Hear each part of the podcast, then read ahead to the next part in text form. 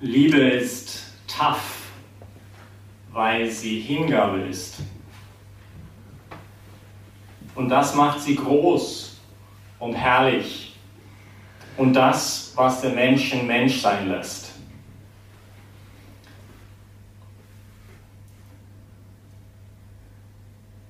Heute beginnen wir diese neue Predigtserie und sie fängt ein bisschen krass an, weil Jesus jetzt runterkommt von diesem Werk und seine Jünger anschaut. Das heißt, alle, wir alle sind, die versuchen, seine Jünger zu sein. Die, wir alle, die wir seine Jünger sind, dieses, diese Wirklichkeit, diese Gemeinschaft aller, die sich Jünger Jesu nennen, die wir auch manchmal den Namen Kirche geben. Und diese Kirche, die Paulus, einer der Hauptschriftsteller in der Bibel, auch nennen würde, die Braut des Herrn. Also auch mystisch gesehen schaut Jesus gerade seine Braut an und sagt ihr, selig bist du, wenn du arm bist, wenn du hungerst und wenn du weinst. Und die Braut sich sagt, hä? What? Was soll das im Himmelswillen jetzt heißen? Liebe ist tough, weil sie Hingabe ist. Und versuchen wir einfach mal diese drei Seligpreisungen ein bisschen tiefer hineinzuschauen. Selig, ihr Armen, denn euch gehört, nimmt in Besitz so quasi das Himmelreich. Selig bist du, wenn du erkannt hast, dass du, um besitzen zu können, arm bleiben musst. Selig bist du, wenn du anerkennen kannst, dass das Geschenk des anderen, zum Beispiel in einer Beziehung, ein Geschenk ist und dass du kein Anrecht darauf hast. Selig bist du, wenn du die Liebe des anderen niemals als selbstverständlich siehst und jeden Tag auch neu dafür dankbar sein kannst. Selig bist du vor allem, wenn du sogar inmitten der tiefsten Liebesbeziehung auf dieser Erde arm bleibst. Selig seid ihr, wenn ihr beide versteht, dass eure Beziehung nur Geschenk ist und sehr leicht nicht hätte sein können. Selig bist du, wenn du auch hinter diesem geschenkten Gabesgeber sehen kannst. Selig bist du, wenn du in nichts zu besitzen, zu herrschen und zu kontrollieren versuchst. Das nicht haben wollen, besitzen wollen, öffnet den Weg für das alles empfangen können. Das Ergreifen nach dem Augenblicklichen verursacht Leere, Einsamkeit und Entfremdung. Und das ist tough. Ist nicht einfach, oder? Nicht zu ergreifen von dir, wenn ich ergreifen könnte. Heute auf etwas verzichten zu können, weil es um etwas Größeres geht. Das ist auch, was wir dem Wort Opfer geben. Und vielleicht ist nichts, das uns mehr zu Menschen macht, als die Ausübung unserer Opferfähigkeit. Es gibt auch nichts Persönlicheres, das ich jemand schenken kann.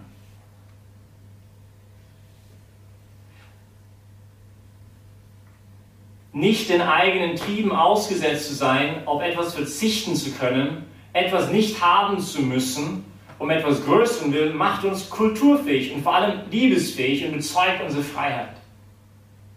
Ich muss diesen Burger, der gerade vor mir sitzt, auf dem Tisch nicht essen. Kann, wenn ich will, aber ich muss es nicht machen. Und das bezeugt meine Freiheit. Und nur so bin ich auch liebesfähig. Nicht nur in dem Maße, dass ich mich selbst besitze, kann ich mich jemandem auch schenken. Was das Herz, mein Herz erobert, ist ja, dass der andere nicht mich haben muss, sondern sich sehr wohl für 200 Millionen andere Möglichkeiten hätte entscheiden können.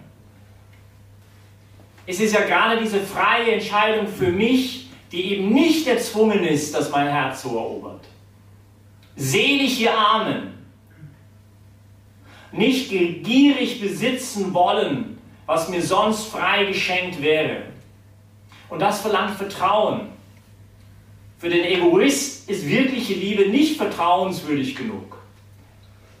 Warum? Ja, weil man loslassen müsste, weil man die Kontrolle aufgeben müsste. Und dann macht man Dinge, um den anderen an sich zu reißen, irgendwie zu zwingen, dass er bei mir oder sie bei mir bleibt. Das Ich gehöre meinem Geliebten, mein Geliebter gehört mich, um ein anderes Buch der Bibel zu zitieren, ist Resultat eines sich gegenseitigen Beschenken, nicht gegenseitiges Ergreifen. Und doch, paradoxerweise, der einzige Weg, wie du mich besitzen kannst, ich gehöre dir, ist dann, wenn ich mich dir freischenke und du dich mir freischenkst. Das Ich gehöre dir geht nur durch gegenseitige Gabe, nicht ein gewisses gegenseitiges Abtreten des eigenen Verfügungsrechtes an den anderen. Und wirkliche Liebe ist deswegen arme Liebe. Liebe will nicht besitzen, wie man ein Auto oder ein Handy besitzt. Liebe ist kein an sich gerissenes, augenblickliches Vergnügen des momentanen Herrschens über dich, wo man immer ängstlich sein muss, dass man gegen eine bessere Ware ausgetauscht wird. Wo Besitztum ist, wo du eine, letztendlich zu einer Ware wirst, dann kann ich dich ja auch austauschen. Oder muss Angst haben, dass ich selbst ausgetauscht werde. Oder wo man verlassen wird, sobald der Druck oder das Gefühl oder der Grund für das sich gegenseitige Gebrauchen nicht mehr da ist. Liebe ist freie Hingabe des eigenen Ichs. Ich will in meiner Beziehung arm bleiben, weil die Stärke von deinem Ich gehöre dir, von deiner freien Hingabe an mich abhängig ist und nicht von meinem Beherrschen und Kontrollieren resultiert. Und that's tough, that's like really tough, oder? Und doch, es lohnt sich für diese Armut und diese innere Freiheit zu kämpfen. Und mit der Beziehung zu Gott ist es auch gar nicht anders als unsere zwischenmenschliche Beziehung. Arm sein vor ihm heißt, mir steht nichts zu. Ich muss Gottes Liebe für mich nicht erkaufen. Ich muss ihm nichts beweisen. Ich darf arm vor ihm bleiben und werde es immer sein und ich darf mich auch lieben lassen, loslassen, mich fallen lassen in seine Arme. Selbstkenntnis ohne Gott ist teuflisch, weil sie zu Verzweiflung führt. Und wer das nicht versteht, der hat sich selbst nicht wirklich erkannt wer, wer nicht versteht, dass ich selbst derjenige sein könnte, der, der vor der Tür von Auschwitz steht und diese Leute dort hineinführt, der hat seinen eigenen Schatten, der hat keinen Zugang zu seinem eigenen Schatten. Die Armut, die selig macht, ist ein Leersein von, von sich, um das Geschenk des anderen aufnehmen zu können. Unsere Armut in Bezug zu Gott führt nicht zur Verzweiflung, weil ich ja gerade in dieser Armut geliebt werde aber nicht, weil ich jetzt großartig jetzt irgendwas beweise, sondern um meine Selbstwillen. Das heißt, es ist nicht ein zwanghaftes Betteln um seine Liebe, sondern Antwort auf diese Liebe. Und die Hingabe an Gott ist letztendlich nichts anderes als Loslassen von der Kontrolle, ist diese Verfügbarkeit, diese sich lieben zu lassen. Nein, Gott, du kannst mich nur lieben, wenn ich dir das und das und das zeige. Nicht, irgendwie möchte man in Kontrolle bleiben von der Beziehung. Ist dieses wirklich Annehmen, dass ich geliebt bin, dass er mich liebenswürdig gemacht hat, ohne wegschauen zu müssen aus Scham oder Angst. Und das Beeindruckende ist ja, dass Gott ja selber sich arm macht vor mir. Das haben wir vor nicht so langer Zeit in Weihnachten gefeiert. Das Reich Gottes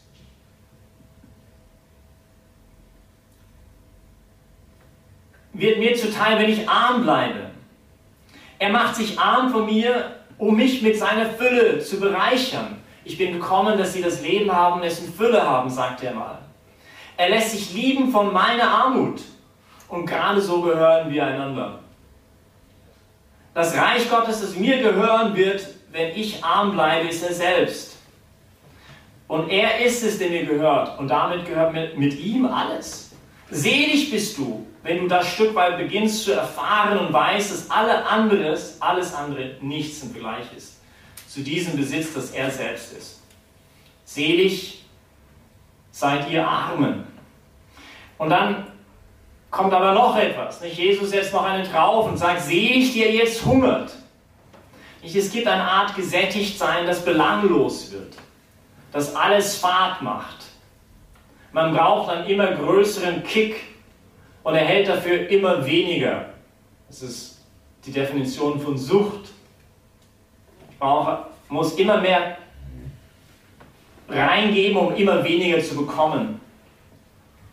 Weh euch, ihr Gesättigten.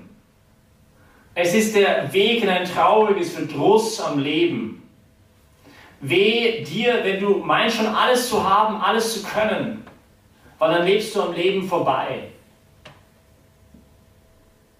Like, stay hungry ist die Botschaft. Bleib auf der Suche, um keine Couchkartoffel zu werden. Mach mal was Verrücktes, auch in der Liebe, nicht auch in der Beziehung zu Gott. Mal faste mal einen Tag lang oder bleib mal drei Stunden in der Anbetung Mitte der Nacht oder Liebe lebt von so etwas, nicht um, um es wieder neu zu entfachen oder auch in einer Beziehung. Der heilige Augustinus sagt so schön, einer meiner Lieblingssätze von ihm, mehr verloren ist derjenige, der seine Leidenschaft verloren hat, als derjenige, der in seinen Leidenschaften verloren ist. Mehr verloren ist derjenige, derjenige, der seine Leidenschaft verloren hat, als derjenige, der in seinen Leidenschaften verloren ist. Weil derjenige, der in seinen Leidenschaften verloren ist, wenigstens hat noch eine Leidenschaft für etwas, er brennt noch für irgendetwas. Aber derjenige, der seine Leidenschaft verliert, der, der ist, also, der, der ist wirklich am Ende. Lesen, Musik hören, eine neue Sprache lernen, nicht irgendjemand zu geben, nicht einem, einem Bettler mal zu helfen, random acts of kindness, dieses gegen den Strom schwimmen. Jesaja ist ja eine Frage, wo ist dein Herz? Gib dich nicht zufrieden mit Mittelmäßigkeit. Und das ist so schön auch in unserer Beziehung zu Gott. Ich darf immer höher gehen, ich darf immer tiefer gehen. Ich, ich bin nie ganz angekommen. Ich war Liebe, Liebe ist nicht ein, oh, jetzt bin ich endlich oben angekommen, jetzt muss ich mich nicht mehr zu mühen, jetzt kann ich mich zurücklehnen und mich hinein versenken in die Trunkenheit des Glücks. Ja, super, dann bin ich als Egoist nur noch unterwegs. Liebe ist ein ständiges Aus sich selbst rauskommen, diese Komfortzone zu verlassen. Und das ist tough. Und das ist herrlich zugleich. Es ist tough und es ist herrlich zugleich. Es ist diese gesunde Unruhe der Heiligen. Was ist das Limit an menschlichem Potenzial? Keine Ahnung. Der, Mensch ist so unglaublich fähig und besonders, wenn er sich verbündet mit dem Allmächtigen. Und das haben die Heiligen verstanden. Nicht diese, diese gesunde Unruhe weiterzugehen, höher zu gehen. Selig, die ihr jetzt hungert und das ist sowohl wahr in unsere zwischenmenschlichen Beziehungen. Nicht menschliche Beziehung kann etwas Herrliches sein und immer tiefer gehen. Ich habe vor kurzem ein Ehepaar gesehen, es war so schön, nicht, die sind sicherlich um die 80 gewesen. Sie sind Hände hell halten durch die Straße. Nicht, also nicht 10 Meter auseinander, also ach, nicht, wir kennen uns eh schon so, sondern es war so schön zu sehen, die halt, die, die waren nach, keine Ahnung, 50, 60 Jahren Ehe, nicht, es geht immer schlimmer und hoffentlich ist es bald vorbei, sondern es wurde immer schöner. Nicht, es kann halt auch passieren. Es kann auch das andere, wir wissen, Dinge können scheitern, wir sind schwache Menschen, machen Fehler. Aber dass wir uns nicht zufrieden geben mit einem gesättigt sein, es ist alles wurscht. Es ist dieses im Schmerz der Sehnsucht zu verbleiben. Nicht irgendwie das Loch in unserem Herzen zu stopfen mit irgendwelchen Dingen, die es eh nicht stopfen kann, sondern weiter uns zu sehnen nach das Große und das Schöne und das Wahre und das Gute. Und in der Beziehung zu Gott noch viel mehr, nicht hungrig zu bleiben für Gott, weiterhin zu suchen, weiterhin so anzuklopfen, nicht aufzuhören. Selig, die ihr hungrig, die ihr hungrig seid. Und dann zuletzt sagt Jesus, selig, und das ist auch ziemlich tough, nicht? Die selig, die ihr jetzt weint. Es gibt eine Art von Klagen, das eine Art verzweifelte, hoffnungslose Traurigkeit ist oder ein Zynismus, bitter, wo man bitter wird. Und vielleicht auch gerade dann, wenn man unfähig wird, mitzuleiden mit anderen. Wenn man sich gefühlslos irgendwie gegenüber das Leid von anderen stellt, in sich geschlossen bleibt, entfremdet von der Welt, entfremdet von sich selbst, entfremdet von Gott, wo man vielleicht oberflächliches Gelächter hat, aber niemand wird wirklich an mein eigenes Herz herangelassen. Man macht sich nicht verwundbar. Man lebt in grauen Tönen. Man scheint sich irgendwie so rational, nicht, lieber nicht die Gefühle zu sehr zuzulassen. Der heilige Paulus in seinem Römerbrief, eines der Bücher der Bibel, sagt, die Gefühlslosigkeit ist die größte Sünde der Heiden. Starker Satz, oder? Die Gefühlslosigkeit ist die größte Sünde der Heiden.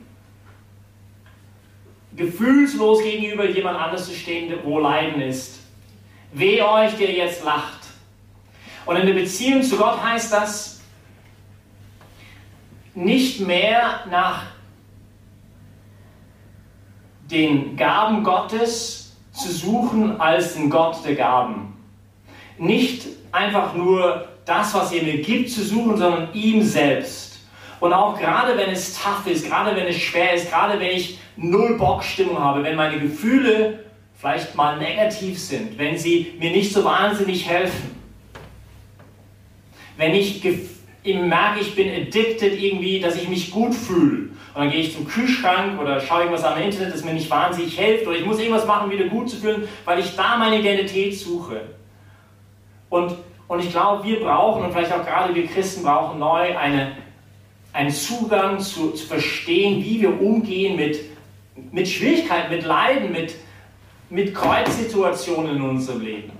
Und dass wir merken, boah, ich kann nicht immer alles wegbeten oder alles wegsingen oder irgendwie alles wegessen oder irgendwie etwas machen oder wegpartien. Das, das hinterlässt mich noch mehr also zynisch und hoffnungslos und traurig, sondern dieses Lernen, irgendwie dieses Mitleiden mit den Herrn für die Welt. Selig seid ihr, wenn ihr jetzt weint. Es gibt eine Form von tiefer Freude, wenn man um des geliebten Willen etwas erlitten hat. Und Manche von euch kennen dieses blöde Beispiel von mir, das fängt an, wenn, davon an, wenn sie Sushi liebt und ich Schnitzel und ich ab und zu mal bereit bin, auf meinen Schnitzel zu verzichten. Es gibt eine tiefe Freude, die davon kommt, wenn ich bereit bin, für einen Geliebten etwas zu mal aufzugeben. Wir haben vorher gesagt, das Persönlichste, was ich jemandem geben kann, ist das Leiden. Und besonders dann, wenn es so richtig nahe geht. Und es gibt das Äußere, aber Jesus tut noch eine draufsetzen heute und er spricht von besonders, wir sollen jubeln und jauchzen, wenn wir in Ruf, Beruf geraten sind, wenn wir beschimpft werden und ausgeschlossen werden und gehasst werden. Und du sagst mal, hä, was soll das jetzt?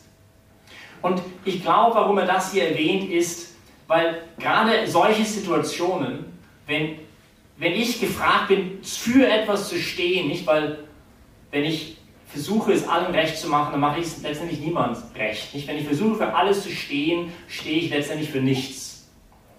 Und, und, und solche Situationen stellen uns auf, auf einen Prüfstein. Kritik, wenn ich kritisiert werde, kann ich natürlich zynisch werden oder ich kann stolz werden und nicht die Demut haben, mich zu hinterfragen, ob vielleicht an dieser Kritik was dran ist. Das braucht es nämlich auch. Es braucht aber zugleich viel Demut und viel Liebe zur Wahrheit ist hier gefragt. Dieses Kind wird ein Zeichen des Widerspruchs sein, sagte Simeon über Jesus. Nicht Liebe wird dich fordern und herausfordern. Und wenn man es versucht, wie gesagt, anrecht zu machen, dann liebt man wahrscheinlich sehr wenig. Und sogar den anderen in der Beziehung. Manchmal wird die Beziehung mich fordern, dass ich dir Dinge sage, weil ich dich liebe, weil es mir nicht wurscht ist, was du machst mit deinem Leben. Und dann, weil ich dir helfen will, die beste Version deines Selbst zu werden. werde ich nicht gleichgültig zuschauen, während du gerade gegen eine Wand fährst. Und das ist tough.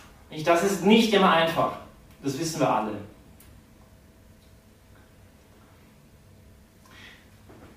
Ja, also wir könnten jetzt weiter über dieses Thema reden, aber vielleicht lassen wir es da für heute. Wir nächsten Woche weiter Zeit auch darüber nachzudenken, was eigentlich Tough Love heißt gemäß dem Evangelium. Heute stellt uns Jesus drei Aspekte vor.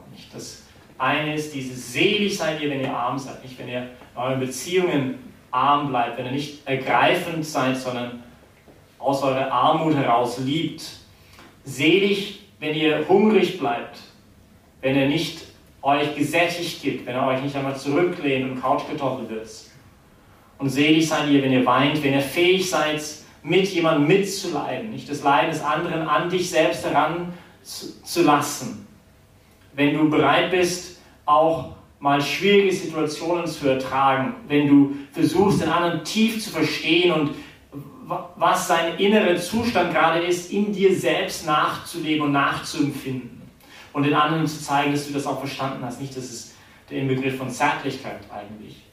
Und dass wir, dass wir auch bereit sind, für etwas zu stehen, nicht weil wir, gerade weil wir lieben wollen. Und das wird manchmal ein paar Tränen vor uns verlangen. Nicht? Aber eben, weil Liebe tough ist. Beten wir dann Herrn, Herr Jesus, möchte ich bitten für uns alle, dass wir immer tiefer in die Liebe hineinsteigen dürfen, dass wir von sie ihr durchdrungen werden und dass wir auch Mut haben, diese Liebe zu bezeugen. Amen.